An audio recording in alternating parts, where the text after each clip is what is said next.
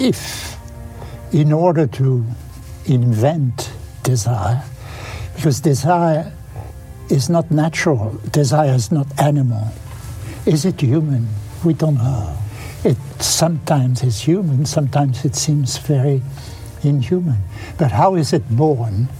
I think desire usually uh, is born out of the contemplation of someone else who is desiring and who designates to you the object desiring as desirable. Seja bem-vindo à Liga dos Leigos, onde pessoas semi-aleatórias discutem assuntos que não dominam. Boa noite a todos. A Liga dos Leigos está reunida hoje para discutir o livro de 1978, Coisas Ocultas desde a Fundação do Mundo, escrito por René Girard. Nessa obra, o filósofo teoriza que o impulso humano de imitação é o principal motivador por trás da história e da evolução. A partir desse conceito aparentemente simples, ele cobre assuntos como a origem da religião, da linguagem, do Estado, a constante presença de violência ao longo da história humana e o apocalipse para o qual as sociedades contemporâneas caminham. René Girard nasceu 1923 e faleceu em 2015 e foi autor de diversas obras e coisas ocultas desde a fundação do mundo é considerado sua obra principal. Para discutir comigo, Zeno Stoico, hoje estão aqui Jusilei Encanador. E aí, galera, tudo bom? Salazar Oluso. Olá, tudo bem? E Pepe Peripatético. Boa noite. Boa noite, pessoal. Quem sugeriu a obra foi o Salazar. Fica à vontade aí, Salazar, para é, dar a sua introdução. Eu sugeri a obra porque assim, é uma obra até conhecida, eu acho, no, nos meios acadêmicos e não é tão popular uh, mas tem uns temas bastante interessantes e foge um pouco do que a gente vem discutindo aqui no podcast, né? Que é um tema mais ligado à filosofia. É claro que nós não temos a pretensão, não temos a pretensão, é claro, de, de sermos filósofos ou grandes teóricos de filosofia, mas eu acho que a, a, o tema é interessante e ele faz uma exploração sobre uh, a religião que eu acho que é bastante inusitada. Né? Uh, como é que eu fiquei sabendo desse tema? Através do Olavo de Carvalho, né? O Olavo de Carvalho foi a primeira pessoa que, que escreveu um artigo falando sobre o René Girardi há muito tempo atrás e eu sempre tive a vontade de ler o livro, apesar de não ser um livro que é uma entrevista, na verdade, né? Não é um um, um, livro tradicional, né?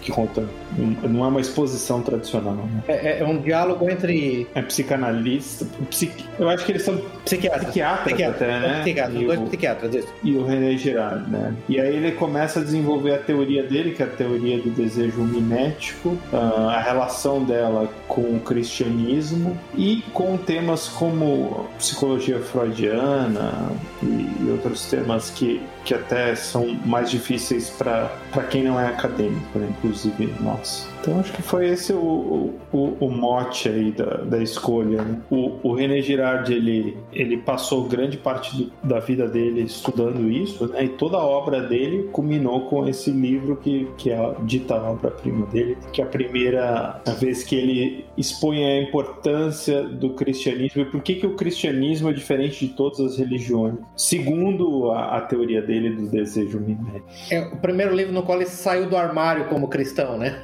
pode-se dizer assim. Sim. Que é um dos motivos da, da má vontade da academia com ele, na verdade, especialmente a academia pós-moderna, foi exatamente essa diferenciação que ele fez do cristianismo, da maneira como ele saiu do armário ah. como cristão, né? Eu não sei, ele, ele assim, ele teve uma vida acadêmica bem prestigiada, mas a impressão que eu tenho é que, que a, a teoria do desejo mimético, ela não goza de uma legitimidade muito grande, muito pela relação dele com a religião. Né? Ah, por várias coisas, né? É, é, assim, eu acho que. Adianto. Vai em frente, vai em frente, Sandro. Não, falar que um dos sintomas disso é que é muito difícil achar os livros dele, né? Assim, uh -huh. a gente não achou uh -huh. audiobook, não achou uh -huh. Kindle, assim, a, editora, a, editora brasileira tá com a obra fora de catálogo. É, e os exemplares da obra, da, da tradução para o português, estão sendo vendidos a 400 ou 500 reais em estante virtual é. já. É, é, Sério, eu não fui ver o preço, não sabia disso. Pra mim, eu, eu desafio desafio, ah, não sei, pergunto qualquer, qualquer, qualquer estudante de humanas que porventura escute podcast, se eles estudaram girar na, na, durante a graduação ou pós, né? Isso seria interessante. Me parece que não é, um, não é algo que faz parte de nenhum currículo básico. Isso já mostra uma coisa interessante, né? É, editora brasileira tá com a obra do René Girard, acho que é a Paz e Terra, se eu não me engano. É. Você entra no site, É. na primeira página do site é só Paulo Freire pra todo É, lado. pois é, exatamente. Né? Bem, você não vai ver o René Gerard na Boi Tempo, com certeza. É, mas a Paz e Terra também não é uma editora Exatamente. que se possa ser ca- caracterizada como de direita Uhum. ou até mesmo Uhum. Liberal, vamos dizer assim. Não. A Paz e Terra tem um, uma- um background, um catálogo, assim, e uma história muito ligada à esquerda também, como Uhum. a maior parte das editoras brasileiras. Uhum. Quando soube que era a Paz e Terra que tinha editado os livros dele, isso há uns 15 anos, se eu não me engano, falei, cara, que, que onda, velho. Mas eu vou te falar uma coisa, viu? Isso faz algum sentido, porque, se eu não me engano, foi o Violência e o Sagrado, aquele livro dele de 62, é isso, né? Que foi o livro, na verdade, ele meio que inaugurou a ideia do desejo mimético. Aquele livro foi muito bem recebido por esquerdistas em geral. Por quê? Porque ele tratava do desejo mimético, mostrando que um dos aceleradores um dos fatores que desregulou o mimético no sociedade ocidental foi exatamente o capitalismo liberal desenfreado moderno, né? E até ali ele estava sendo bem, muito bem quisto pelos eh, esquerdistas de, de então. Foi, na verdade, foi esse- essa, essa, essa, essa toada dele rumo ao cristianismo que acabou estragando ele para essas pessoas todas, né? Eu tenho que lembrar uma das coisas que ele faz, inclusive depois, no, no próprio eh, Coisas Escolhidas da Fundação do Mundo, é criticar o próprio marxismo, né? Que é coisa que ele não tinha feito diretamente, especificamente, anteriormente. Então isso ajuda a explicar porque que inicialmente ele era, ele era bem quisto e subitamente ele virou, ele virou um, maldito, né? Basicamente, ele, ele critica tantas coisas no livro que eu acho que ele deve ter irritado Todo mundo. quase 100% da academia, né? Porque ele é marxismo, o próprio freudianismo, digamos, né? Ele acaba com Freud. que era um negócio. Ele acaba é, com Freud no livro, né? Vamos ser honestos.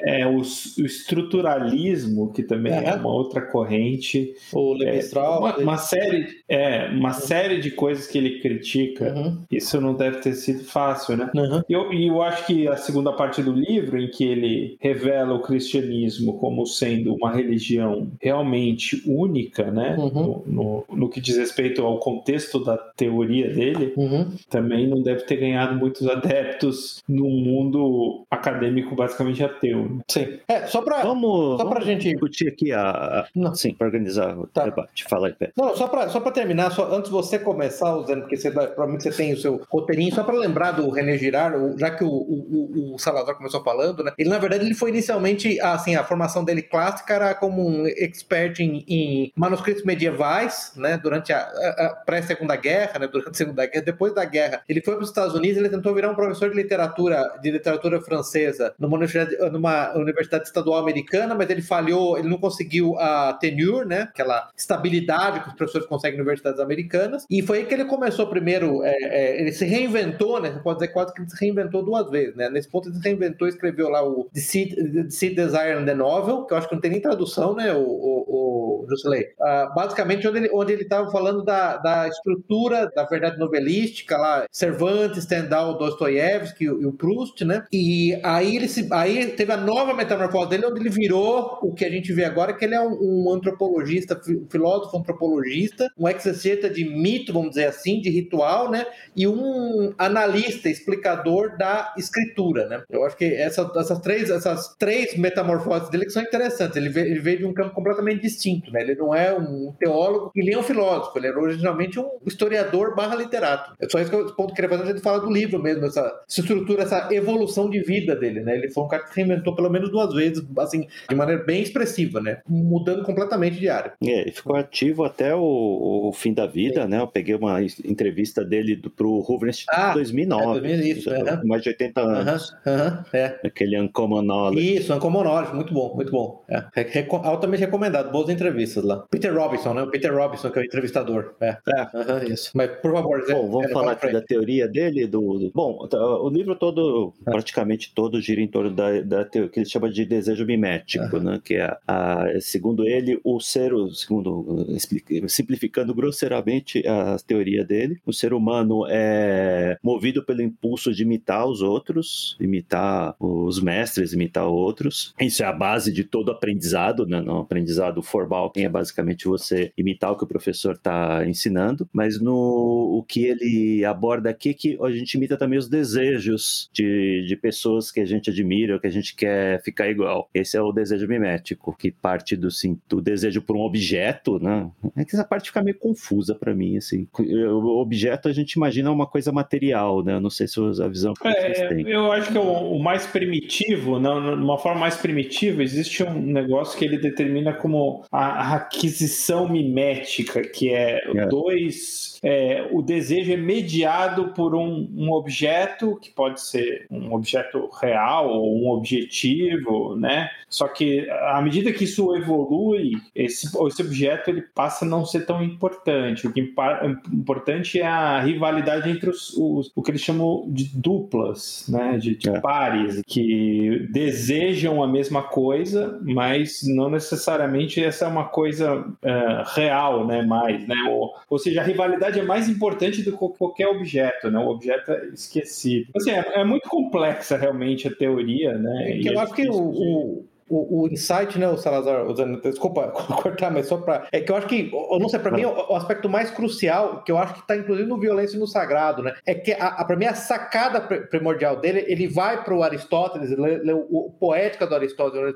o Aristóteles fala que o homem é, é entre os animais o que tem maior capacidade de mimese, e aí ele distingue o, o, o girar apetites de desejos. Eu acho que essa é a coisa mais primordial, né? Esse apetites é, que até os animais têm, você tem necessidade, sei lá, de, de comer e de tomar água. Mas uma vez que essas necessidades básicas estão atendidas, você continua a, a, a, almejar e desejar coisas, e por que, que você almeja e deseja coisas? E aí que vem o ponto primordial. Já que o ser humano tem essa capacidade única de mimese, aliás, ele aprende linguagem imitando a mãe, né? Esse é um exemplo lá que ele deu, como o Zeno mesmo falou, ele aprende a tabuada imitando o professor, ele começa a determinar os desejos dele numa relação meio, a, a, a vamos dizer, quase que dialética, né? É, a, observando os desejos de outras pessoas. E aí é, é, eu acho que foi no, no intento de ser mais é, genérico possível que ele usou o termo objeto, né? Eu acho que esse ponto acho que vale a pena dar um exemplo. Acho que o Peter Robinson até tentou fazer com ele um exemplo lá nessa entrevista que a gente viu, né, Zeno? Mas assim, a, a ideia básica uhum. é, é, você não simplesmente você simplesmente é tangido pelas,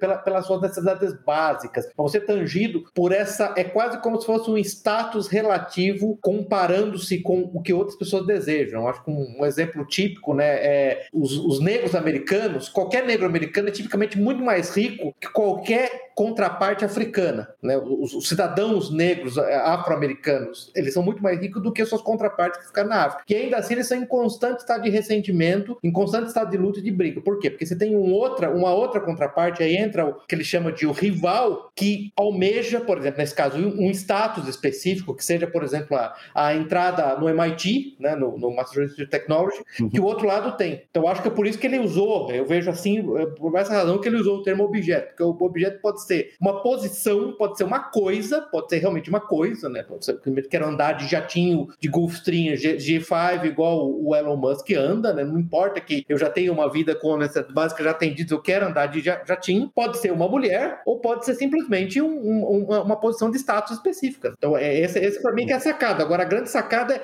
você tem essa característica primordial do ser humano, essa característica leva a, a criar competição, porque quando o objeto desejado ele existe em quantidade o bastante para ser dividido, você tem a cooperação. Só que é uma enormidade desses objetos, né, seja uma mulher, uma posição de status ou muitas vezes uma riqueza específica, ela não pode ser dividida e ela não tem para todo mundo. E aí nasce a competição. E aí que vem a sacada genial dele, que é poxa, se tem competição, entra no ponto que o Salazar está falando. Chega um ponto no qual a competição acaba sendo o fator mais importante do que o objeto desejado. É mais importante é, estabelecer a dominância sobre o adversário, vencer o adversário, do que simplesmente obter aquele objeto por si só. Né? É, eu acho que às vezes a gente dá um exemplo típico que ele dá com, com crianças, né? Que todo mundo que tem filhos sabe o que acontece quando você tem dois irmãos ou dois primos uh, brigando pelo mesmo brinquedo, e isso, isso uh, e você vê a reação de decepção da criança quando você tá dois brinquedos dentro. O, o desinteresse quase que imediato, quase que instintivo, altamente, profundamente imbuído na natureza básica da criança, na psique da criança, quando os dois têm o mesmo brinquedo. Acaba o próprio interesse uhum. pelo brinquedo. Né? Essa que é a grande sacada para mim, e a grande sacada aí entra no, no ciclo, né? Para mim, o grande ponto é o ciclo, né? Como é que você estabelece cultura, né? Como é que você estabelece as civilizações? Como é que você sai.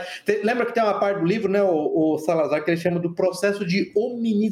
Como é que você transcende, você passa de animais para homens, porque é diferente de homens e animais. Para homens, exatamente. Então você tem que ter o desejo mimético, ele leva a, a quando o objeto pode ser compartilhado, leva a cooperação, quando não pode ser compartilhado, é competição. Só que a competição, aí ele entra no que ele chama de da crise mimética, porque a competição acaba sendo contagiosa. Quanto mais você vê pessoas ele fala de contágio mimético. De contágio mimético, ele usa o próprio termo contágio mimético. E aí você tem, chega numa situação no qual é, ele usa inclusive aquele termo do próprio Hobbes, né, de, da guerra de todos contra todos. Você tem todos competindo contra todos pelos mesmos objetos. E a, a questão é, é, basicamente, ele chega a, a, falar de sociedades que não conseguiram resolver esse enigma e se desapareceram, se, se, se, se autodestruíram né, num, num, ciclo de violência sem fim, e sociedades que resolveram isso. Agora, qual o mecanismo da resolução? Né? Acho que essa grande sacada, essa segunda grande sacada dele. O mecanismo de resolução é. Sim, aí é, é o mecanismo de bode expiatório, Isso. né? Em que uma, uma entidade, um, é, alguém, né? Aí a gente vai entrar no detalhe de como é que é a escolha disso, mas nesse primeiro momento acho que não é importante. É toda a culpa desse conflito ela é transferida para esse indivíduo, por exemplo, uhum. ou esse grupo de indivíduos, uhum. ou até, enfim, é, um conceito conceito, vai, digamos, e através do sacrifício desse indivíduo, né, é, os conflitos são resolvidos, ainda que temporariamente. E isso na sociedade pode ser uma coisa literal, né? Pode uhum. matar alguém uhum. lá, ou pode ser uma coisa mais abstrata. Isso. E, expulsar, né? Aí Abstrata, esse... né? Expulsar, né? E, né? Como expulsar da comunidade, né? Também. E aí esse sacrifício ele vai gerar uma série de proibições, né? Para evitar que isso aconteça. E essas proibições elas vão basicamente pautar a sociedade daqui que está purificada, digamos, daqui em diante, né? É, e esse ciclo ele vai se repetindo e é assim que a sociedade vai se formando, as estruturas de poder, enfim. Se cara, é complicado pra caramba. Né? É, é complicado pra caramba. Eu acho que assim, é até difícil a gente num, é. num, num podcast, eu acho que capturar tudo. É. Mas, mas Salazar, acho que é importante. É bastante você falou do sacrifício, né? A sacada do sacrifício aí, né? Tem a. O tempo todo sacados, porque é, é, é, são as percepções é, assim, da consciência que ele, que ele teve especificamente. O sacrifício exige que os, do, os duplos, que os rivais se unam para dirigir a violência, ao invés de um para o outro, contra um objetivo só, contra que é o bode expiatório. Né? A guerra de todos contra todos para, porque todos se unem no ato de violência contra o bode expiatório. Esse é, é, é, é o grande ponto. Aí, claro que ele vai, né? Porque aí ele mistura.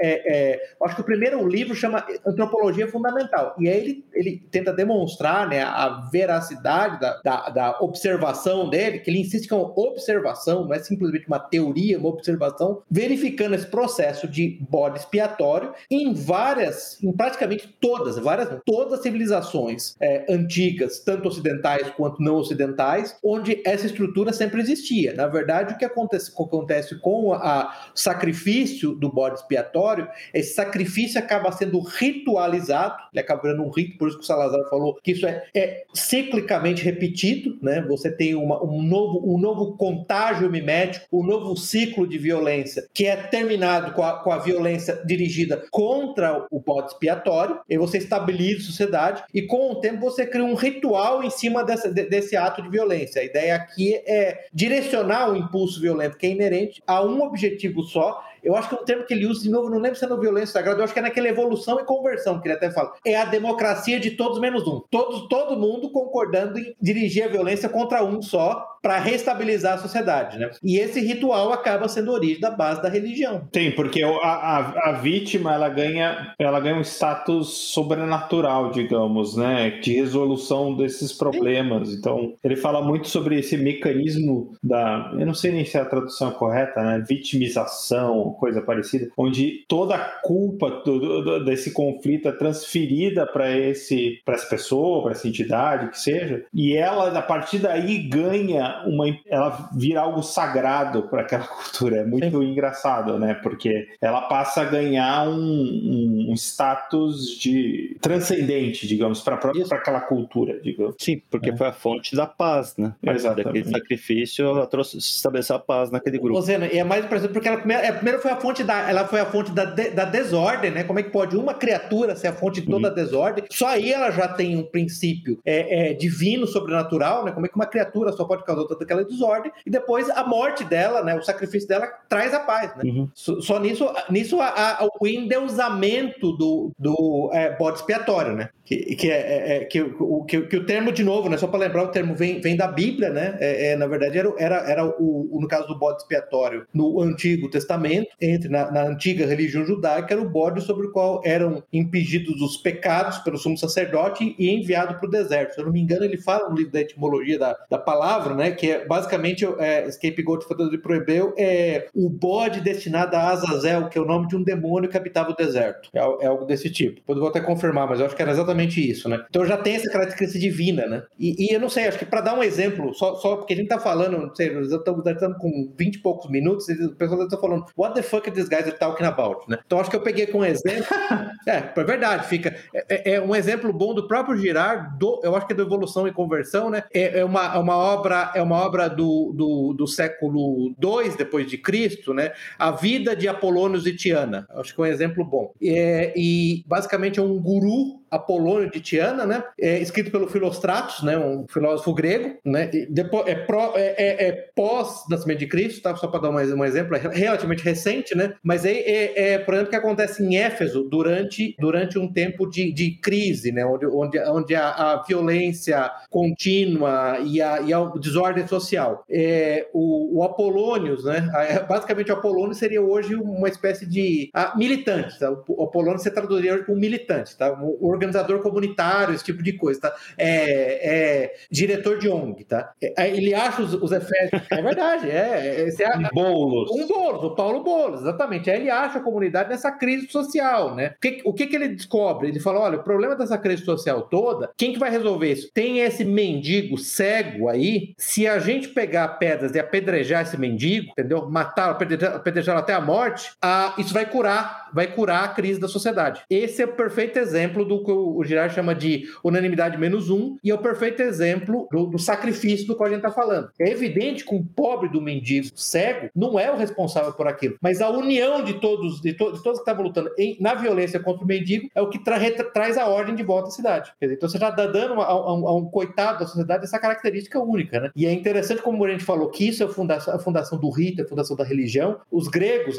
a, a religião grega clássica, pagã, ela tinha, um, ela tinha fármacos. Olha que você vê de onde vem fármaco, né? Que você fala em português ou em inglês, né? Os fármacos eram, eram, uma, eram um, um, grupo de pessoas que eles mantinham meio à mão para esse tipo de sacrifícios. Tipicamente são pessoas é, com alguma deficiência física, órfãos, né? Ou pessoas com deficiência mental. Olha que interessante, porque esse é um aspecto muito interessante do scapegoat, que a fim de parar o ciclo de violência mimética, é, o, o ciclo de violência é, é, mútua, é importante selecionar um bode expiatório que não tenha ligações diretas não seja filho de ninguém, mãe de ninguém, que não seja, que não tenha uma família, para evitar o ciclo de, de violência que continue. Então, geralmente você pega do, do, do, ponto mais baixo, você pega lá do fundo da raspa do tardo da sociedade. E era isso que os fármacos. Ou algum... Pouca gente sabe, pouca gente sabe, mas os fármacos evoluíram, fundaram a Big Pharma, estão se vingando do mundo inteiro agora. Sim. Com, com, com, uma vacina de mRNA que causa, que causa ADN.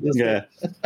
Então, assim, é uma coisa interessante que ele fala justamente isso, ou alguma pessoa externa, né? Isso. Então ele fala de Escravos, né? Escravos capturados De- guerra, isso. estrangeiros, enfim, eles sempre é- são candidatos Uhum. a um bode expiatório, né? É, mas geralmente são pessoas que são percebidas que não pertencem a um grupo, aquele grupo que está envolvido na crise mimética. né? Então pode ser até uma pessoa, obviamente, próxima, mas ela não, ela não é percebida como sendo parte daquele grupo, né? Então, um Jair Bolsonaro da vida. assim.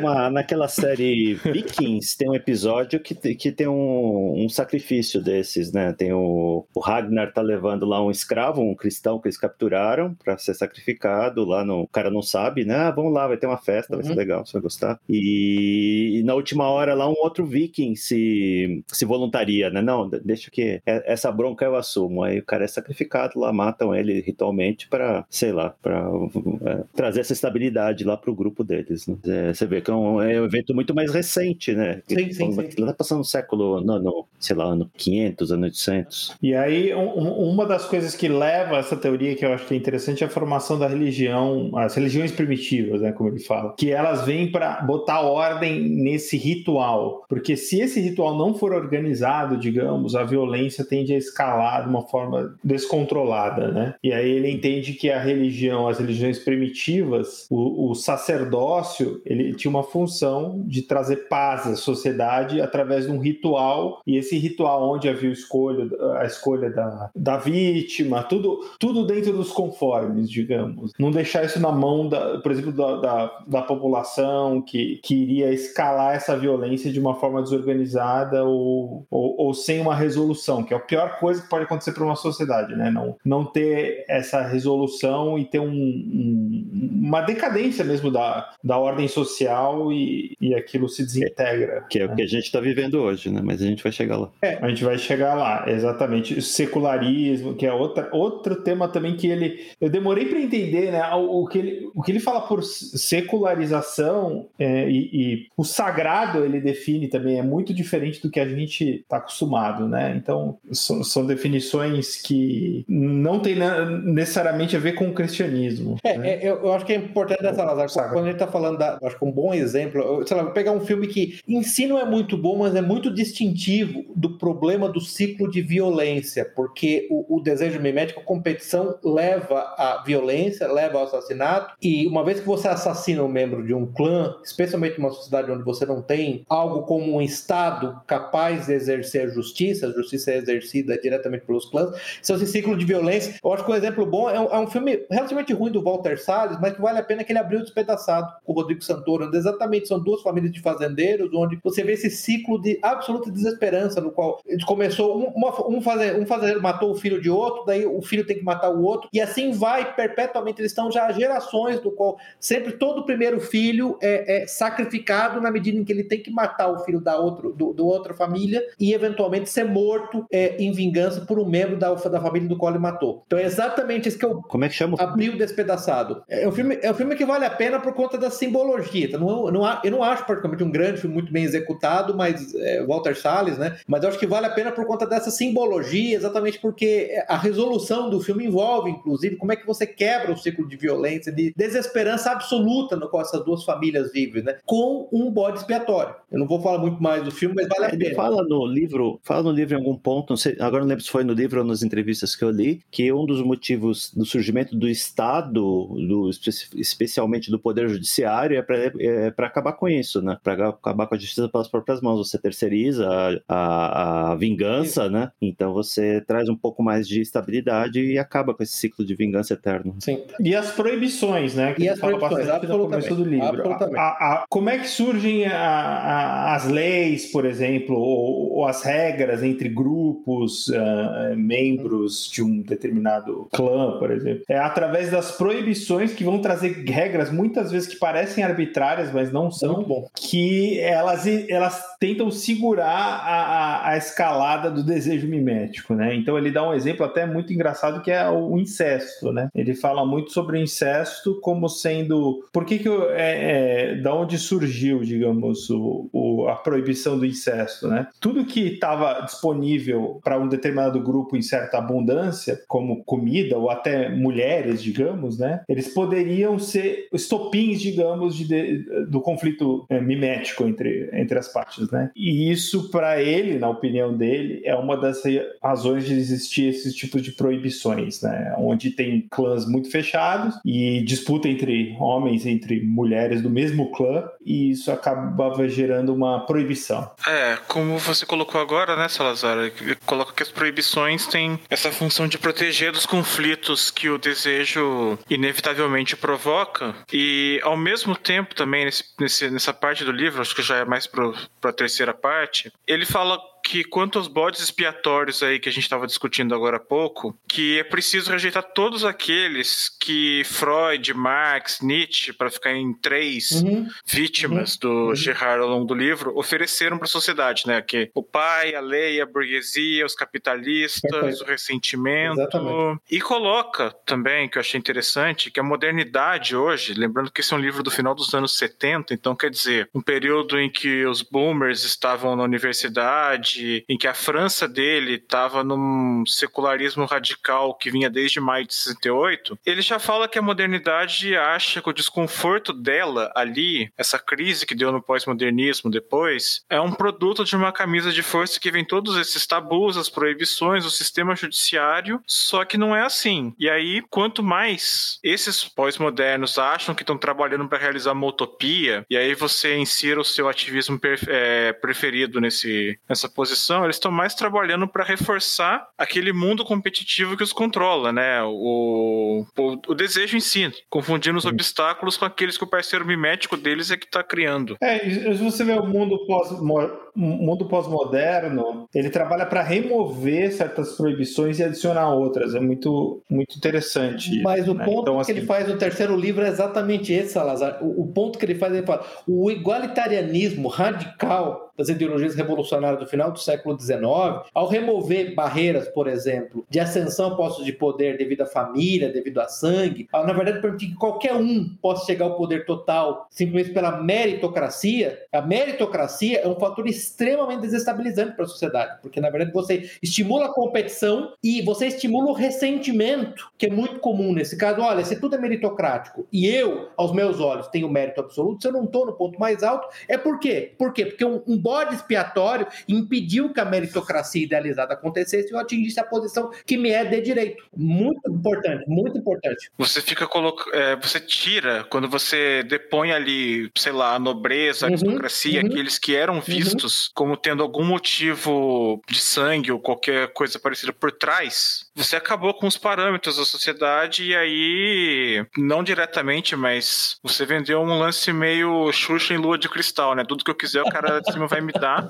E a hora em que você não consegue, você tem que achar o seu bodinho é. expiatório, né? Pois, é, mas agora você não acha como sociedade, né, o, o Jusilei? Eu acho que essa é esse que é a percepção fundamental. Não é mais em, societalmente, mas como cultura que você está achando, é como indivíduo. Então é como cada indivíduo fosse a sua própria cultura a partir de agora, e cada indivíduo tem que ser o seu, o seu mito nacional da morte do, do da morte do sacrifício do bode expiatório. Mas o que a gente está vendo hoje é que é, não é, são os indivíduos, mas os indivíduos estão se reagrupando em grupos que estão elegendo seus bodes expiatórios, né? Quando vai o, o, Black Lives Matter nos Estados Unidos, bota para quebrar lá, eles estão estão tentando se rearranjar em torno do, do mito que o, os brancos racistas são culpados de todos os problemas deles. Sim, mas cada um deles, o, o, o que que os une, o, o, o, Zeno? Para mim esse é o ponto. O que que os une? O que os une é exatamente o ressentimento individual de cada um Sim. deles de não ter o que eles deveriam ter, entendeu? Se eles não têm o que eles deveriam ter, é Sim. porque alguém pediu. Mesmo... Não é porque eles não têm mérito. É, é quase impossível para o ser humano se examinar, se julgar. Lembra quando a gente fez o episódio lá do, do, do Ciência Política e Gnosticismo, né? Qual é a característica do gnóstico? Ele nunca acha que ele está errado, que a deficiência está nele. A deficiência está no universo, está em Deus, está em todo mundo menos nele. Né? Sim, mas mesmo esse, tipo de, de, de, evento, acho que é importante a gente visitar, porque são duas coisas que tratam, que o livro trata, que a gente consegue ver na prática, que é o ciclo de violência, uhum, né? Uhum, o uhum. botando para quebrar lá, tá matando quem que passar pela frente, e essa contaminação mimética, né? De repente, você pegar um indivíduo daquele que está lá jogando coquetel molotov na polícia e perguntar, mas explica uhum. aqui, vamos lá, vamos entender aqui suas inspirações. Ele não vai saber explicar, ele está sendo contaminado lá pelo, pela, pelos memes, uhum, né? Sim. Vamos dizer assim. Sim, sim. Sim, e, e, e na, se você pegar os negros americanos como um cross-section, né, uma corte da sociedade americana, você vai ver também que a seção social entre os negros nos últimos 40 anos, né, depois do, do final do... Direitos civis. Né? Não é, digamos... Civil rights. É, dos direitos civis. Uhum. É, acirrou essa competição entre os próprios negros, né? E isso, isso para eles é um, uma fonte de conflitos, é, enfim, né? Deles entre si e com os brancos, né? Com o resto da sociedade que é extremamente abastada. De... Salazar, desculpa te cortar de novo, mas eu vou te falar, isso é importante. Extremamente abastada, mas em comparação aos negros que já são abastados, que já não são pobres. De novo, Exato. compara com os negros da África, compara com um cidadão médio de Guiné, da Guiné-Bissau com qualquer negro habitante de Chicago mesmo. O habitante de Chicago é, é um rico perto da Guiné-Bissau. Por, que, por que, que ele tem um ressentimento? Porque, porque ele se compara com os não negros naquela mesma sociedade. Né? Esse é o ponto interessante. Exato. Eu, eu, eu acho assim, né? É, é, o, o, trabalho do René Girardi, assim, eu acho que esse tipo de livro, uhum. ele merece umas três, quatro leituras. Ah, sim, merece. Sinceramente, cada vez que você lê, uhum. cada vez que você lê, você vai aprender uma coisa nova, né? E ele realmente é um, um estudioso, né? É, independentemente da teoria dele ser aplicável a todos os casos ou não, mas o, o, o mecanismo, ele é claro, né? Ele, ele existe na sociedade. Você pode até discordar de tudo que o René Girard fala, mas, mas existe esse mecanismo. E uma coisa que eu acho bastante interessante é, uma das coisas que ele fala no livro, né, é que a sociedade, quando ela tomou o caminho da ciência, ela basicamente ela está atuando num negócio que ele chama de tornar o mecanismo do sacrifício invisível, que é a pior coisa que hum. pode acontecer. Não, ao contrário, né? Não, não é o contrário. Ele, ele fala que o mecanismo do, do sacrifício, do scapegoating lá, ele funciona enquanto que as pessoas não estão é, cientes que ele é um, um mecanismo de estabilidade, que está ali para trazer estabilidade para a sociedade. Se as pessoas começam, ah, é, realmente isso aqui é um, é um teatro que a gente está fazendo, isso aqui não matar o sacrifício real, o imaginário não tem função nenhuma, é simplesmente para aliviar a tensão atenção, aí ele perde a função. Mas ele, o, o, o Zeno, ele perde a função, mas a natureza atávica do ser humano faz com que se recorra novamente a ele. Por isso, nesse aspecto, o Salazar Sim, vai criar um novo. Você cria um novo ineficaz. Sim. Você cria um novo que agora não é mais eficaz para estabilizar a sociedade e que não tem mais nenhum tipo de amarra ritual. Aí volta o ponto que o Salazar falou que é uns, uns 10 minutos atrás, né? Que o, a função do sacerdote era disciplinar a violência cometida contra o bode expiatório. Quer dizer, como você dessacralizou, desreligiosizou a sociedade como um todo, agora todo mundo é seu, todo mundo é seu próprio sacerdote, todo mundo é seu próprio vitimizador e a própria vítima. Então, isso, e nesse aspecto, o mecanismo ficou invisível assim. Ele continua existindo, mas ele é invisível, entendeu? É a pior das situações, porque agora. Ele é invisível, exatamente. Porque agora a violência ritual que era estabilizadora, agora é desestabilizadora. É, eu acho que a gente não está tocando no ponto importante, né, gente? Que, assim, o, o Zé não lembra da entrevista, ele até fala, né? O, o René Girard fala que tem aquele livro do, do, do uh, como é que chama? Do James Fraser, né? The Golden Dawn, né? Que é um livro do final do século XIX, onde ele, fa, onde ele tenta estabelecer um, uma estrutura básica de, é, dos elementos primordiais de religião, né? E o René Girard fala, olha, esses elementos básicos realmente existem, você pode verificar isso na prática, prática, você pode verificar isso observacionalmente, né? E o cristianismo tem esses elementos. Daí ele até fala: o erro dos cristãos é querer negar que esses elementos são comuns. Não tem problema nenhum em negar que esses são comuns. Porém, o cristianismo tem uma diferença primordial. Né? Aí a diferença, a diferença primordial, você pode dizer, numa primeira análise, é ao contrário do bode expiatório de todos os mitos clássicos, começando com o Édipo, né? ele fala muito do, do, do Édipo, que no final das contas resolveu o problema em, em Tebas é, se matando, né? É, é, se, é, é, se cegando, na verdade, depois se matando. Né? Na, na verdade, você, você é, ao contrário de todos, todos os mitos dizem, o sacrifício de Cristo foi o sacrifício de um bode expiatório que era sem pecado. Então, na verdade, é, é, numa primeira camada, você pode dizer que você está removendo o poder do ritual. Ele chega a falar que o cristianismo dessa sacralizou a sociedade do cristianismo quase como se, como se o cristianismo destruísse a religião como a gente havia entendido até o momento. Porque, em primeiro lugar, fica a cara a mentira do, do sacrifício ritual do bode expiatório. O bode expiatório ele não é um criminoso sobrenatural. Nesse caso, ele é a vítima perfeita, sem mancha, sem mácula. Né? Ele chama isso de análise de, uma leitura sacrificial é, é, de Cristo. Mas aí ele tem uma segunda camada, ele vai mais longe, ele fala que, na verdade, é, é isso mostra claramente que a, a morte de Cristo não foi sequer um sacrifício per se. Ela ocorreu devido à natureza inerente, é, é, violenta dos seres humanos, violência mimética, que se recusaram a aceitar o reino de Cristo, né? o reino de Deus. E nisso sim o cristianismo é literalmente completamente diferente das religiões. E ele até chega a dizer, o cristianismo é que encerrou as religiões. E eu gosto muito daquele, daquele é, termo que eu estou tentando lembrar,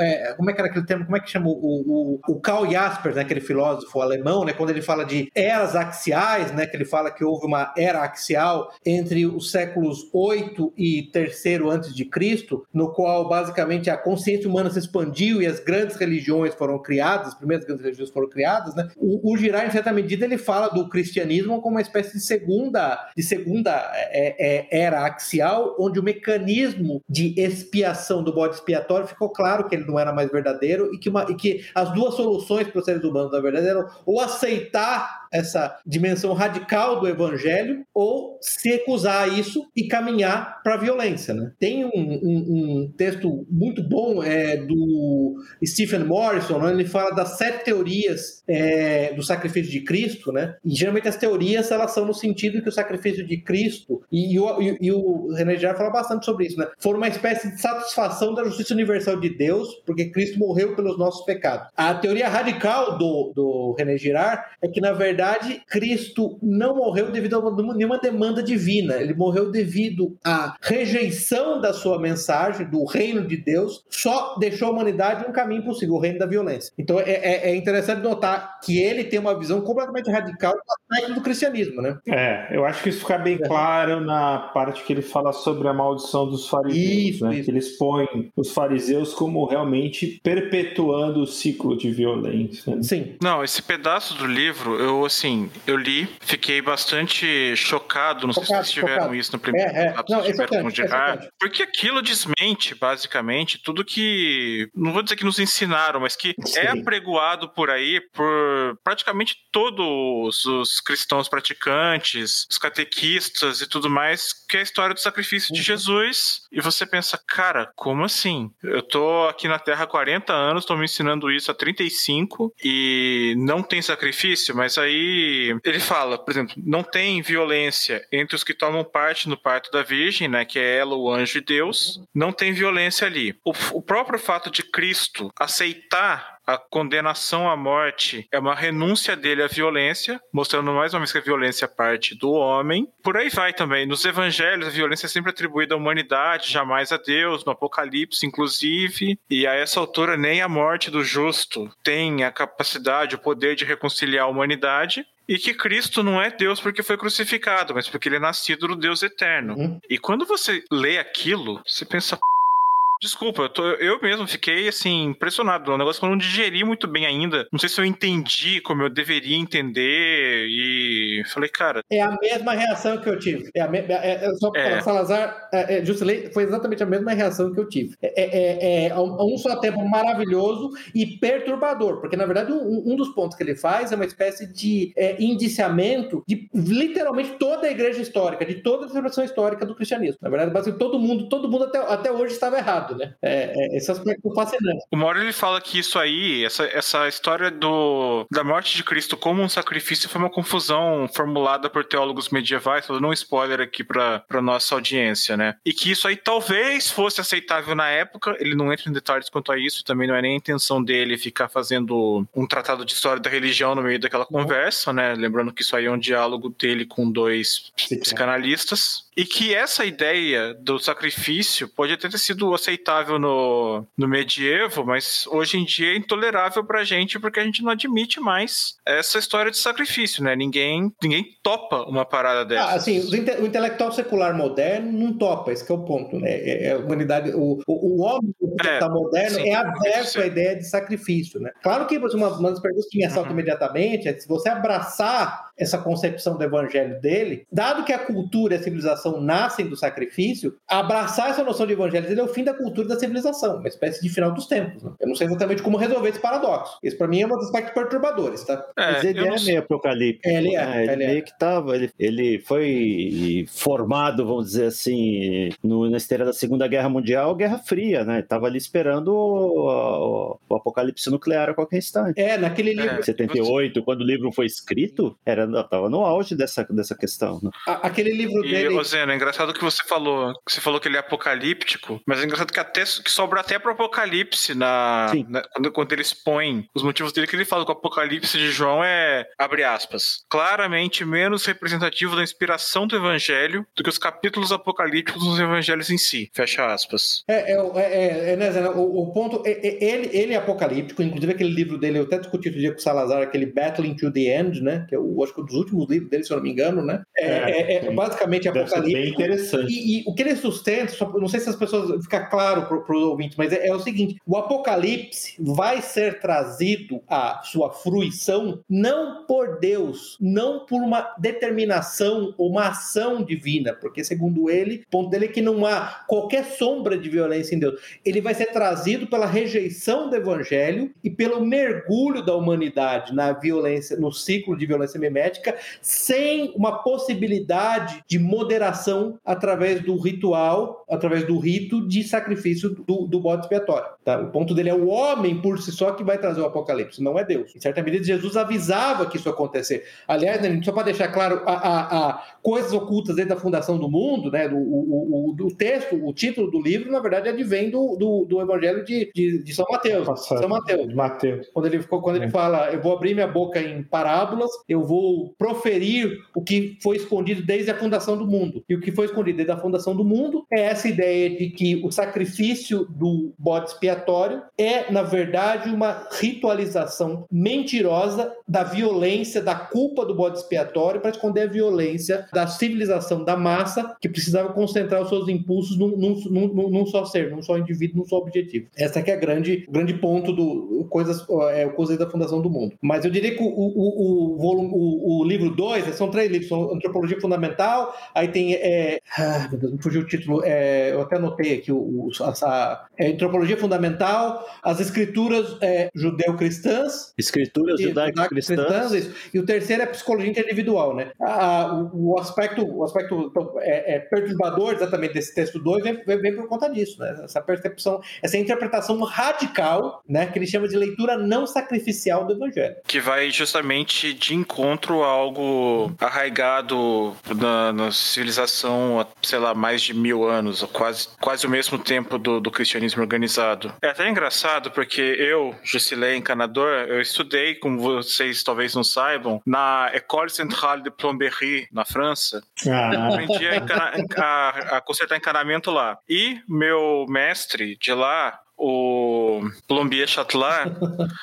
é, me ensinou muita coisa da vida, me ensinou a ler manuais técnicos em francês, essas coisas. E um dia eu estava lendo o livro durante a preparação para esse episódio e falei, Monsieur Chatelard, o que, que o senhor acha das obras do René Girard? O senhor que é contemporâneo dele? Me dá uma iluminação aqui, que eu não estou conseguindo resolver esse duto aqui. Ele falou, olha, René Girard para mim não é só desconhecido. Eu tentei várias vezes abordar a obra dele, mas segue incompreensível. Eu não entendo nada, literalmente, do que ele fala. E, pô, Messias Chatelard é o cara mais inteligente que eu conheço na minha vida. Se ele não entendeu isso, eu fiquei me preocupando, eu fiquei até pensando se ele leu esse livro que nós estamos discutindo hoje, e especialmente o capítulo 2, porque é uma ideia tão radical que eu pensei, cara, se o mestre leu isso e não sacou, ou qualquer coisa do tipo, eu não vou dizer que eu concordo com ele, mas eu entendo, pelo menos.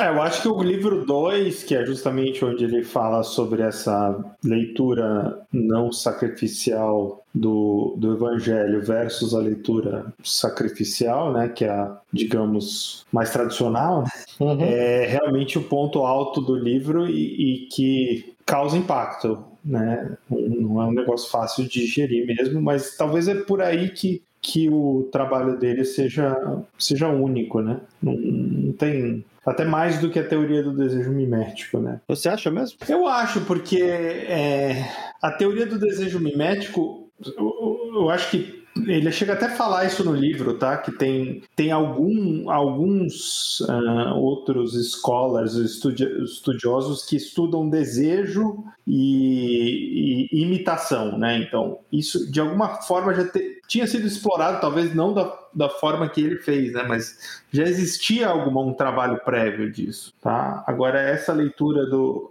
do Evangelho, eu não sei. Hum. É, porque a gente ouve falar dele é por causa do desejo mimético, né? Sim, sim, mas você tem que lembrar, né, Zeno, que no mundo secularizado, onde a, a esmagadora maioria dos intelectuais imaginam que o evangelho é totalmente mentira, não há nem mérito em avaliar essa hipótese, né? Porque para eles é totalmente irracional e mentira, né? Eu acho que o grande aspecto do desejo mimético, que o desejo mimético é, no mínimo, você pode chamar ele de uma teoria científica clássica, naquele sentido popperiano, que ela pode ou não ser falsificada, né? Então é por isso que se sim. foca nisso. Agora, eu acho que um ponto importante é que, enquanto é verdade que é, é, nuances do mimético você pode encontrar em, em, em outros pensadores, até mesmo no próprio Freud, em alguma medida, apesar, apesar de Freud ter lançado mão de uma série de ficções e quimeras para justificar a, a, as falhas de, de, pensamento dele, eu acho que um dos grandes aspectos do desejo mimético, exemplo, ele vai além do próprio Fraser ou do próprio Emílio Durkheim, né, quando ele fala das formas primitivas de religião, é que o René Girard demonstra né? Ele percebe que essa característica inerente ao ser humano ela não pode ser eliminada. Então,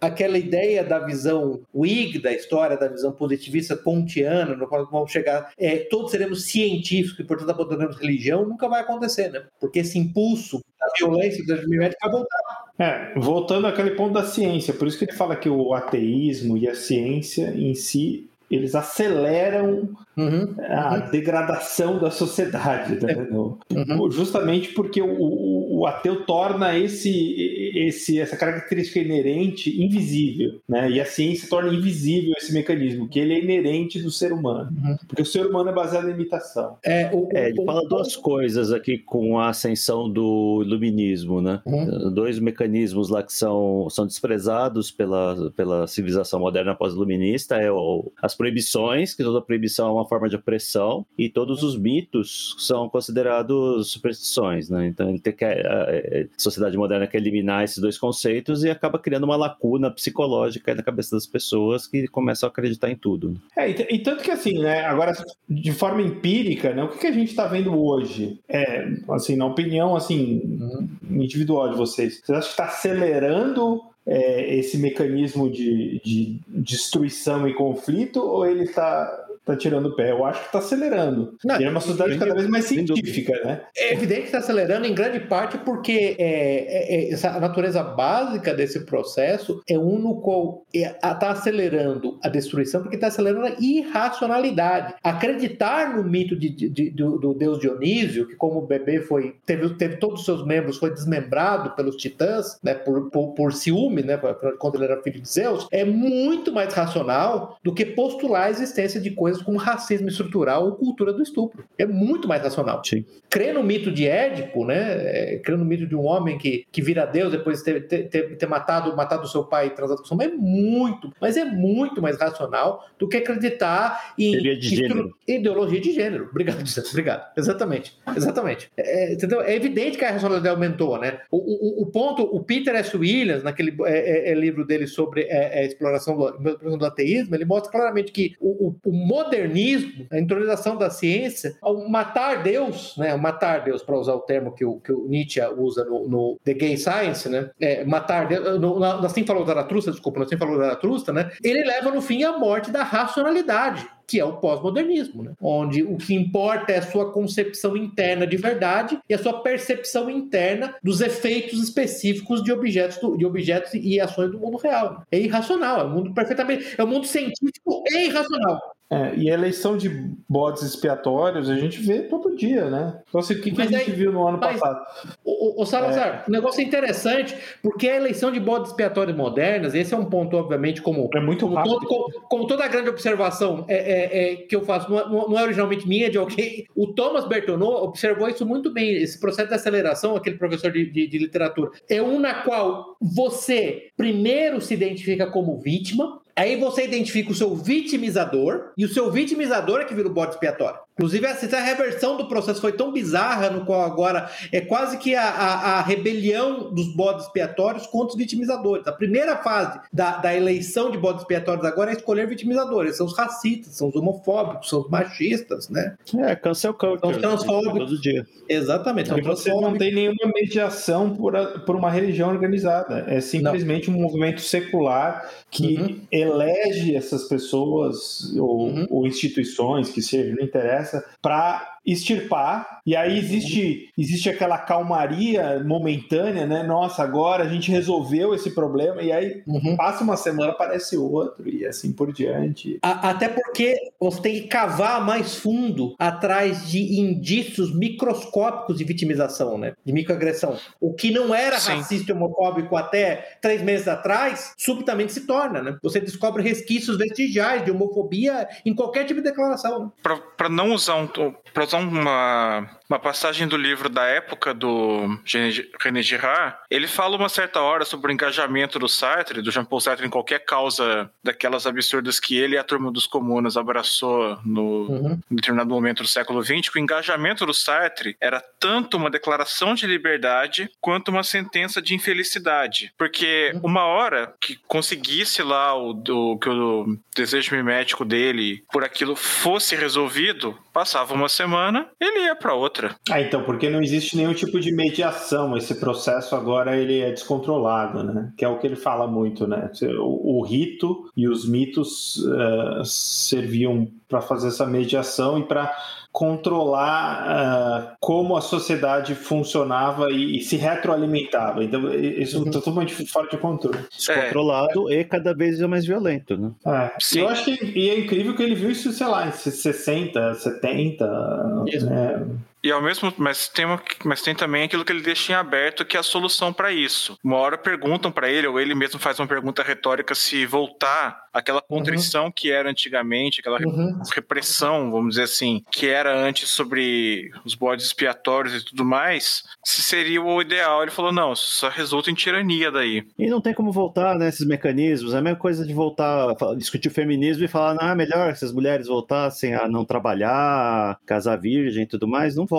Não tem como voltar isso sem uma ruptura violenta. Né? Então, é, o, o, meu ponto é esse. É, é, o René Girard, em certa medida, é um revolucionário na medida que ele, ele nega a possibilidade de volta. Mas se ele nega a possibilidade de volta, então a única coisa que sobra no processo é que esse é pouco que, inicio, que, que, se iniciou é que ele, é que ele arde até que consuma a cidade inteira. Né? Não, eu não diria nem que ele é revolucionário. Acho que ele é apocalipse. Talvez assim, é, ele seja revolucionário no sentido que ele entende que o apocalipse vai ser é inevitável e, o, e a aceleração desse processo é, é. é algo que ele vê como natural, digamos. Uhum. Né? Ele vê como então, inevitável. Ele vê como inevitável. É, ele vê como inevitável. Talvez ele seja revolucionário nesse sentido. Mas eu acho que ele está muito mais concentrado no sentido, olha, como a natureza humana é assim, e o evangelho, ele é a salvação, digamos, é, esse processo vai ter que correr seu curso, né, até o apocalipse, e, e a salvação é, é, é, é, a conversão, digamos. Mas, o, o Salazar, é, é, excelente ponto que você fez, mas esse é um dos aspectos mais perturbadores do livro, para voltar no ponto, no termo que o Jusilei usou, que eu usei quando eu falei com você sobre o livro há um tempo atrás. Ele deixa claro que o, o abraçamento do, da conversão, do evangelho, do reino de Deus, só pode vir pela renúncia simultânea da humanidade de toda violência. O que não vai acontecer. Portanto, não é uma solução. É uma impossibilidade, né? É uma impossibilidade. Então, a única coisa que sobra é o Apocalipse. Sim. Em, certa, medida,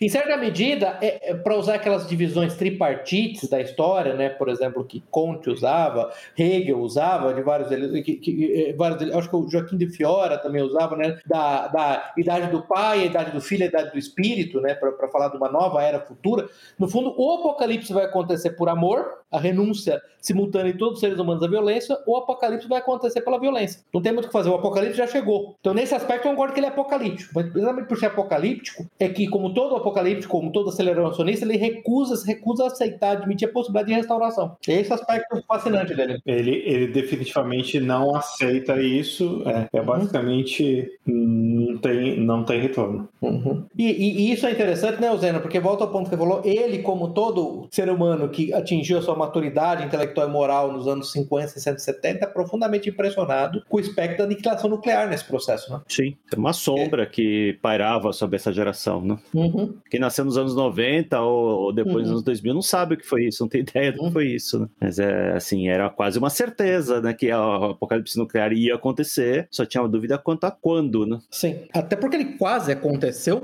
pelo menos em duas ocasiões, né? É, na crise dos mísseis cubanos e, e, no final dos anos 80, e no final dos anos 80, né? É, e que nos anos 80 só não foi para frente porque os Estados Unidos conseguiram levar a Rússia, a União Soviética à exaustão. Não, teve um episódio nos anos 80 que eu, teve um diagnóstico fal, falso positivo lá do sistema de detecção russo, comandante lá de defesa mandou disparar os mísseis. É, mandou e o oficial de turno lá falou, não, não vou porque deve, deve ser problema aqui do, do equipamento russo que é mal feito. Aliás, Zeno, e... permite-me recomendar né, assistir o filme The Man Who Saved the World, de 2014, sobre o Stanislav Petrov, o comandante do silo de mísseis que não que se recusou a disparar os mísseis. Muito bom. Bom, esse episódio é muito. É, é, e, eu, mas eu, eu, acho interessante, viu, Zeno, a gente tá falando disso porque, por exemplo, a doutrina militar russa moderna, ela tem, dentro dos seus parâmetros fundamentais, contínua exercício, a contínua planejamento de uma guerra nuclear com os Estados Unidos. Quer dizer, isso sumiu da, da visão de uma sociedade consumida nos seus desejos sensuais, mas isso nunca saiu da mente dos planejadores militares. Aliás, o, o, o Juscelino, não sei se lembra do Andrei Mationov, aquele estrategista militar soviético, ele um livro muito bom sobre a, as capacidades militares americanas. Ele sustenta que o Kremlin acredita piamente que eles poderiam sobreviver a uma guerra nuclear com os Estados Unidos. Isso nunca desapareceu. Os chineses têm planos similares, né? até pela, sua, pela, pela, pela, pela imensidão das populações, acreditam que podem absorver o impacto de uma troca nuclear. Então, isso nunca saiu, na verdade, da, do campo de visão, vamos dizer, metafísico da humanidade, né? Apesar de ter é, saído. Mas isso é ruim que isso tenha saído do imaginário popular, né? É ruim, concordo, é. É verdade, é ruim. Você vê, isso não passa mais por Hollywood, não passa mais uhum. por seriados, televisão, uhum. não passa mais por livros, né? Uhum. É, thrillers, tecnotrillers, essas coisas. Uhum. Absolutamente. Aliás, o, o, teve um livro que eu li em 2034 que fala de um conflito entre a Rússia e, desculpa, entre a China e os Estados Unidos e é meio melancólico, assim, né? Porque ele uhum. descamba rapidamente por, por um confronto nuclear por falta de opção, porque eles não conseguem isso, resolver isso. o negócio. Uhum. Então acho que hoje está é, hoje tá muito mais uhum. provável. A probabilidade existe, talvez seja muito uhum. mais complicado de se resolver. Mas, Rosena, isso para mim que é o grande ponto do Battling to the End, lá, o último livro do, do, do René Girard, onde ele põe, ele põe não exatamente os dois países, mas países como a China e Estados Unidos como os rivais do desejo mimético, que é a hegemonia global, né? E vai chegar um ponto Sim. no qual você simplesmente vai lançar mão de qualquer tipo de subterfúgio para não ser superado pelo seu rival, né? Na obtenção desse objeto. E nenhum dos dois tem a, a capacidade clara de, de, destruir o outro totalmente, né? Exatamente. Então, é, o resto do mundo vai, vai pagar o pato. De, de destruir o outro pelo por meios convencionais, né, o, o, o Zena, para deixar claro, né? Então, você não tem como é, fazer da China ou dos Estados Unidos a nova Alemanha nazista em 1945, né? Ocupada e dominada e destruída. Você não consegue fazer isso, nem um do lado nem do outro. Então, o que, que sobra? Uhum. Mas só mostra a, a, a, a, quão perturbador e ao mesmo tempo quão arguto, né? Quão profundo, penetrante é o pensamento, essa percepção do René Girard. É, realmente, é, é, eu entendo lá o seu mestre encanador, é, é perturbador, para usar, usar a palavra que você usou, é realmente perfura profundamente na alma. Ler René Girard é uma experiência que eu não sei, posso dizer para te muda. É assim que eu vejo. Entendeu? Entrar em contato com o da religião te muda inexoravelmente. Eu não tô nem dizendo que eu tô comprando a teoria toda, tá? Só para deixar claro. Sim. Até porque eu acho, né, o, o, o, o no livro 3, lá quando ele vai falar de psicologia interindividual, ele usa o desejo mimético como uma base para explicar, inclusive, perversões sexuais como homossexualismo, né, lesbianismo, masoquismo, masoquismo e sadismo. Sadomasoquismo. Esse masoquismo, né? É, essa é a parte menos interessante no, no essa é uma coisa que aborreceu um pouco no livro, que parece que é aquela, aquela coisa do tudo, você tem uma, tudo que você tem um martelo, de repente tudo espremido parece um prego, Isso, né? Isso, virou É, teoria reducionista.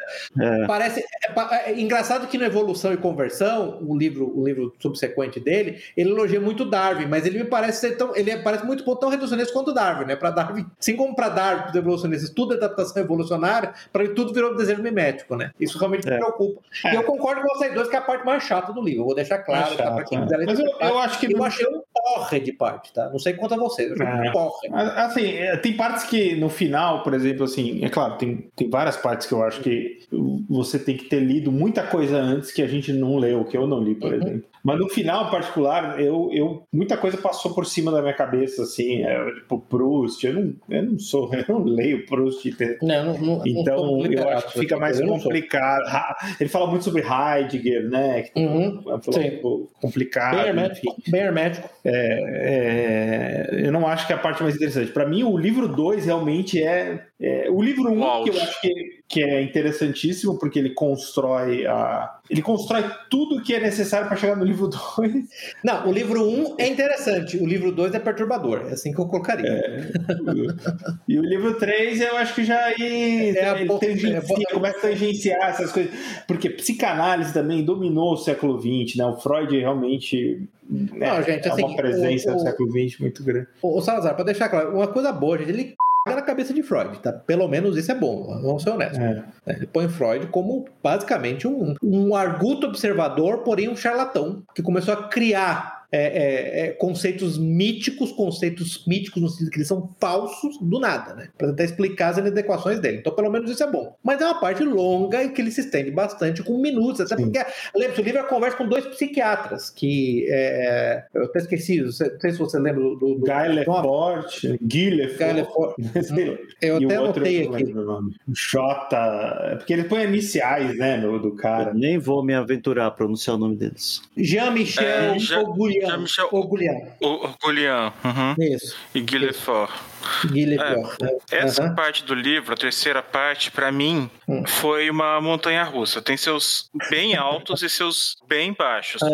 Os altos, o Pepe já mencionou aqui um deles, que é o de na cabeça do Sigismundo Fraude, né? Uhum. Que, bom, por exemplo, tem um, um trecho lá num dos capítulos, se eu não me engano, no terceiro capítulo, em que ele fala da pederastia latente do Freud, que é basicamente quando Freud fala que o único argumento para você refutar qualquer conduta ou ideia escandalosa é que você tem aquilo reprimido em você e você está Uhum. projetando Uhum. é, do tipo assim, ah, se você é homofóbico, isso aí é um desejo que você tem de pegar um bofe que tá escondido de você. Virou reducionismo isso. Todo mundo hoje, se você for discutir qualquer coisa, qualquer, qualquer oposição sua, qualquer fetiche, perversão, qualquer outra ideia fora da, da casinha, vamos dizer assim, você vai ser acusado disso. É até um pouco meio aquela história do Gramsci lá, de acuse do que você é, sabe? Uhum. Mas é, reescrita em outros termos, assim, para agradar a turma da psicanálise. Eu acho que o terceiro,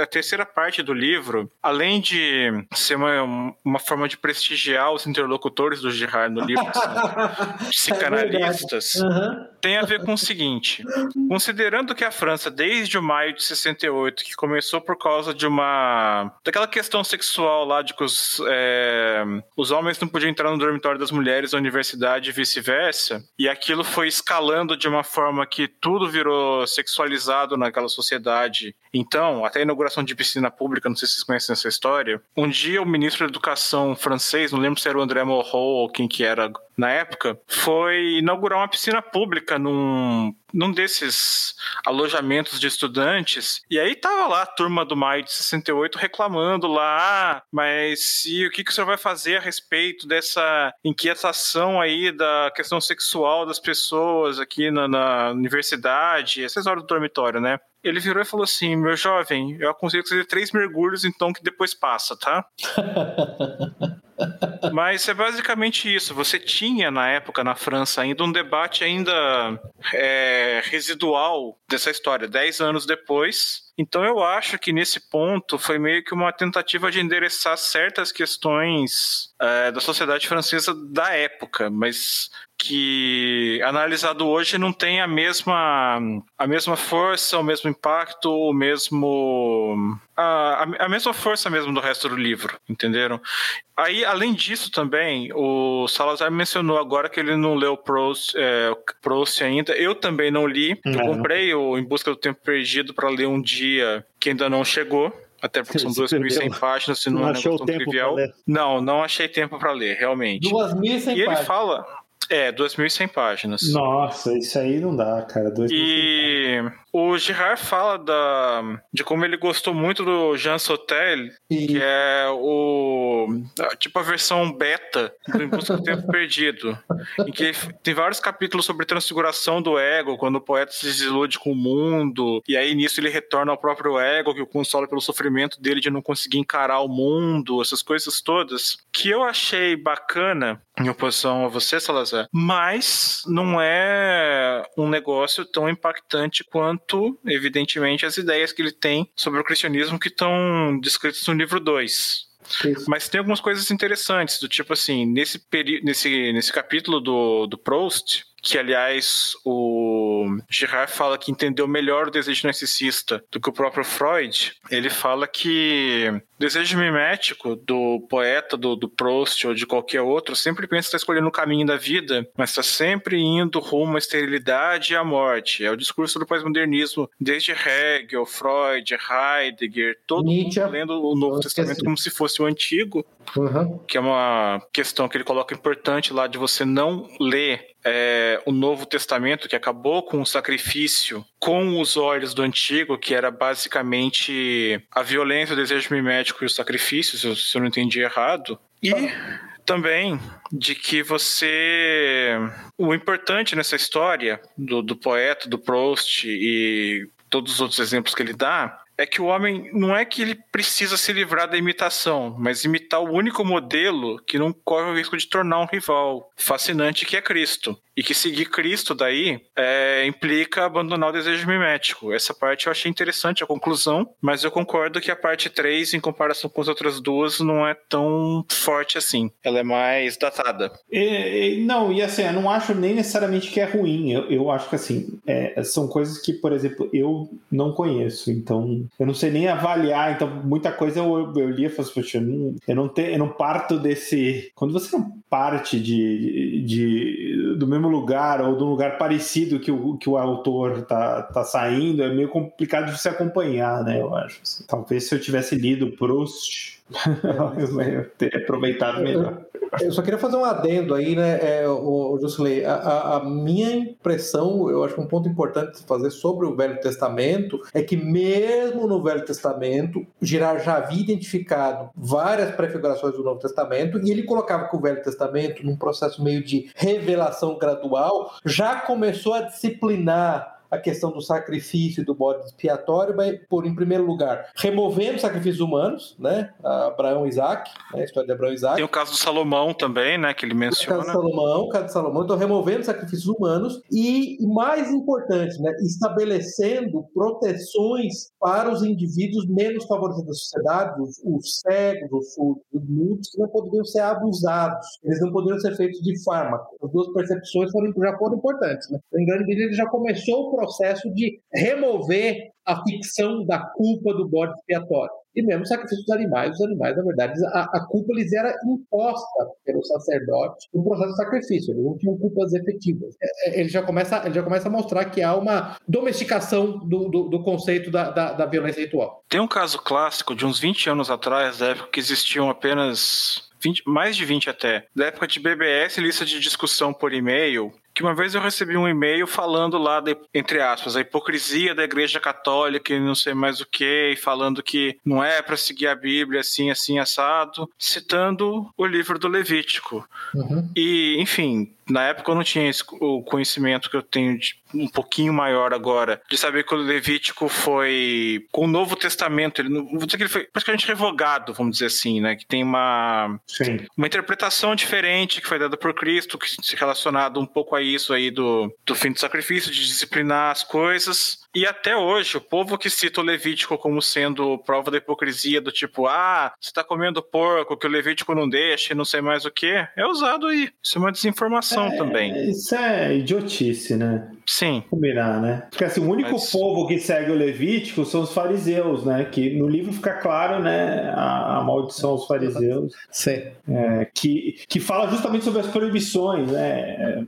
E fala sobre o quão complicado é seguir essas proibições, dado que Jesus, a revelação de Jesus Cristo, enfim, né? O- Pois é, mas as proibições elas só são válidas como estabele- elementos estabilizatórios da sociedade enquanto o mecanismo não é revelado.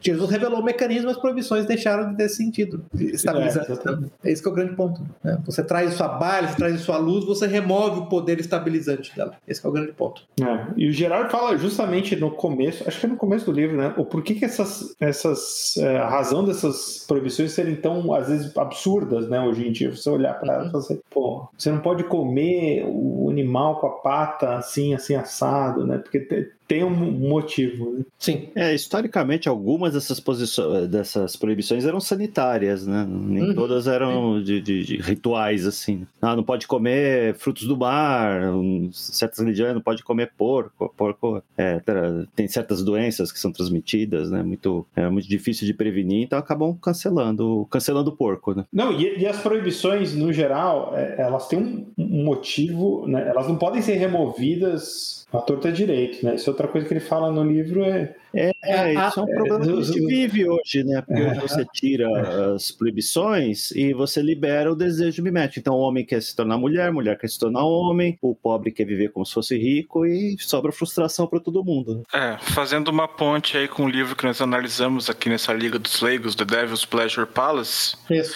deixou de ser por quê e virou por que não? A Sim. pergunta que se faz diante de uma remoção, de uma proibição ou de um tabu como esses. A, a- a gente já chegou a falar aqui, desde o primeiro episódio, né, gente, sobre inclusive tecnologia social, né? Que várias proibições elas são tecnologias sociais. Aí vem aquela frase, eu acho que foi o Salazar que tinha falado daquela frase que era a cerca do Chesterton, né? Antes de morrer, re- remover uma cerca, se pergunte por que, que a cerca estava lá, né? Qual é a função que a Sim. cerca fazia? Essa tecnologia social, qual é a função que ela estava desempenhando? E se você vai remover essa tecnologia social, o que, que você vai colocar no lugar como elemento estabilizatório, né? Elemento civilizatório e estabilizador. Inclusive tem um livro do Girard que fala justamente sobre. É, é um livro também interessante, talvez se ler, que é aquele Eu vi Satanás Sim. cair como um, um, Um relâmpago. Pai do céu. um Como relâmpago. relâmpago, como relâmpago isso. Exatamente. Uhum. Então, é, acho que tem muito a ver com essa ideia de por que, que essa, a remoção dessas proibições e, e a- acelera a decadência do homem, vai. É, mas eu acho que essa é a atitude geral, a diferença da atitude geral, quase que emocional, né, do reacionário versus revolucionário, que é tudo que importa, não é direita e esquerda, bobagem, bobagem. É, é reacionário e revolucionário. O reacionário vai lá para qualquer tradição, inclusive tradições que são, em última instância, repulsivas, como sacrifício humano, e a primeira pergunta que ele vai fazer, se essa, se essa, se essa tradição sobreviveu, qual era a função que ela desempenhava na sociedade? Você lembra que ele fala do, do- da, da explicação de Voltaire, que toda religião, na verdade, é uma conspiração dos padres, uma imbecilidade completa dos padres e dos bispos? Na verdade, essa, essa é a atitude, né? É, é imaginar que é tudo uma grande conspiração, tudo um grande grife, um grande golpe, versus perceber que ela tem uma função específica, né? Civilizatória e estabilizatória. Mas essa é, é a- é- é o discurso que a gente vê hoje, né? O Sim. discurso das pessoas que falam que o socialismo nunca foi tentado na prática, né? Uhum. Ah, é a igreja opressora, a igreja matou 7 milhões de mulheres lá na Inquisição, e não sei o quê. Ah, é, 7 bilhões, né? Por que não? né? Já que a gente vai fazer números bizarros. Não, eu gosto daquela uma das feminazes dizendo: Nós somos as netas das bruxas que vocês não queimaram. E aí vai ver, cara, é tu- era é tudo neta de, de beata de igreja, de mulher que fazia macarrão em casa. Isso. Meu irmão, para com isso. Com oito filhos, que nunca trabalhou fora de casa, exatamente. Isso. Alguém tem uma conclusão, hein? Ah, eu não tem uma conclusão, mas eu acho que é um livro muito interessante de se ler. Talvez tenha algum livro mais É um introdutório. livro difícil de ler, viu? Eu confesso É difícil. você. É denso. Aliás, É preciso denso. confessar pra vocês que eu não li o livro, eu li o resumo. Ah, Aí nosso chegando. bode expiatório. Aí nosso bode expiatório. Vamos sacrificar. Vou sacrificar. Então. Queimem-no agora!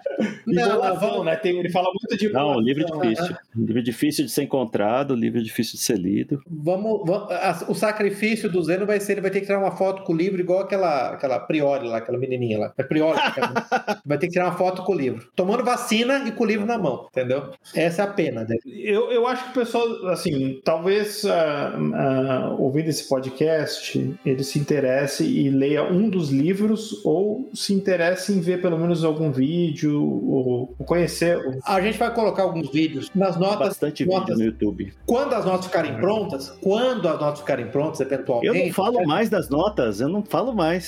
Quando as notas ficarem prontas, vai ter um monte de notas lá. Assim, mas o meu, o meu singelo pedido é, gente, para de se preocupar com voto editável, Brasília, STF, essas merdas todas e vai ler o livro, pelo amor de Deus, tá? É, Para, é. para de se E preocupar assim, com merda do dia a dia. Bolsonaro, Eduardo Bolsonaro, puta merda, Israel, para com isso, tá? Vai ler o para livro. com isso, exatamente. O pessoal vai todo domingo, todo domingo o pessoal vai andar na Paulista lá pra falar de alguma coisa e não tem tempo de ler um livro. Pois é, É. Outra coisa, não se preocupe em entender 100% de nenhum livro. muito bom. Não é assim que lê muito livro. bom, muito bom, muito bom, O Salazar. Obrigado. não, eu não entendi essa parte. Então, Ninguém entende o livro inteiro, porra. Tem gente que fica lendo É. um livro 20 anos e não entende inteiro. Então, assim, para com esse negócio de que você tem que entender o livro. Não é, não é uma história em quadrinhos, não é um gibi da Mônica, entendeu? Não- é pra não entender mesmo, várias partes. Ah, entender, O que você não entendeu, anota, né, ô Salazar? Pô, você não, você não conhece o, o- o estruturalismo de Henri Levi-Strauss. Anota isso, depois você, você continua lendo o livro, pô. Você vai, tem coisa que você vai perceber. Pelo Exato. Amor de Deus. Ele cita autores obscuríssimos durante o livro. O, o, Hurling, por exemplo, vai citar o Schelling, Hum. Schelling, que pou- pouca gente conhece. Tem problema, continua lendo. Exato. E aí você pode ler alguma coisa que, se você não entendeu uma determinada parte do livro, você lê alguma coisa na internet. Hoje, hoje em dia não tem desculpa, né, gente? Tem, tem É. material